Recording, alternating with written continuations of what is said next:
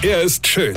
Er ist blond. Und er ist der erfolgreichste Comedian aus Rheinland-Pfalz. Ich werd der Pierpasmus. Exklusiv bei RPA1. Sven Hieronymus ist Rocker vom Hocker. Auf meiner Zugfahrt neulich habe ich auch was Schönes entdeckt. Das fand ich sehr lustig. Da stand auf so einem Fahrplan, also die immer so depp da an der Decke hänge, ja, ja, dass du immer so bescheuert aussiehst, wenn du da drauf gucken musst, ja. Und das geht ja auch nur, wenn du die oberen Halswirbel komplett aushängst. Also diese blöden Pläne.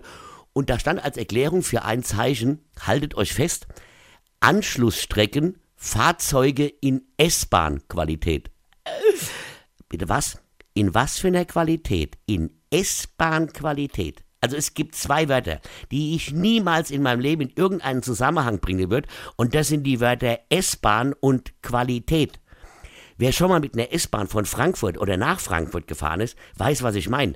Das sind uralte Züge, ja, die so alt sind, dass der Begriff Lokführer einen ganz anderen Zusammenhang bekommt.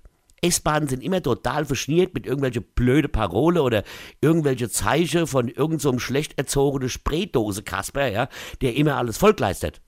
Die Menschen da drin sind alle total schlecht gelaunt. Die Tür musst du noch mit der Hand aufziehen, ja.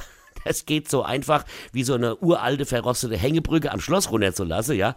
An den Türgriffe hängen Viren und Bakterien, die noch gar keiner entdeckt hat.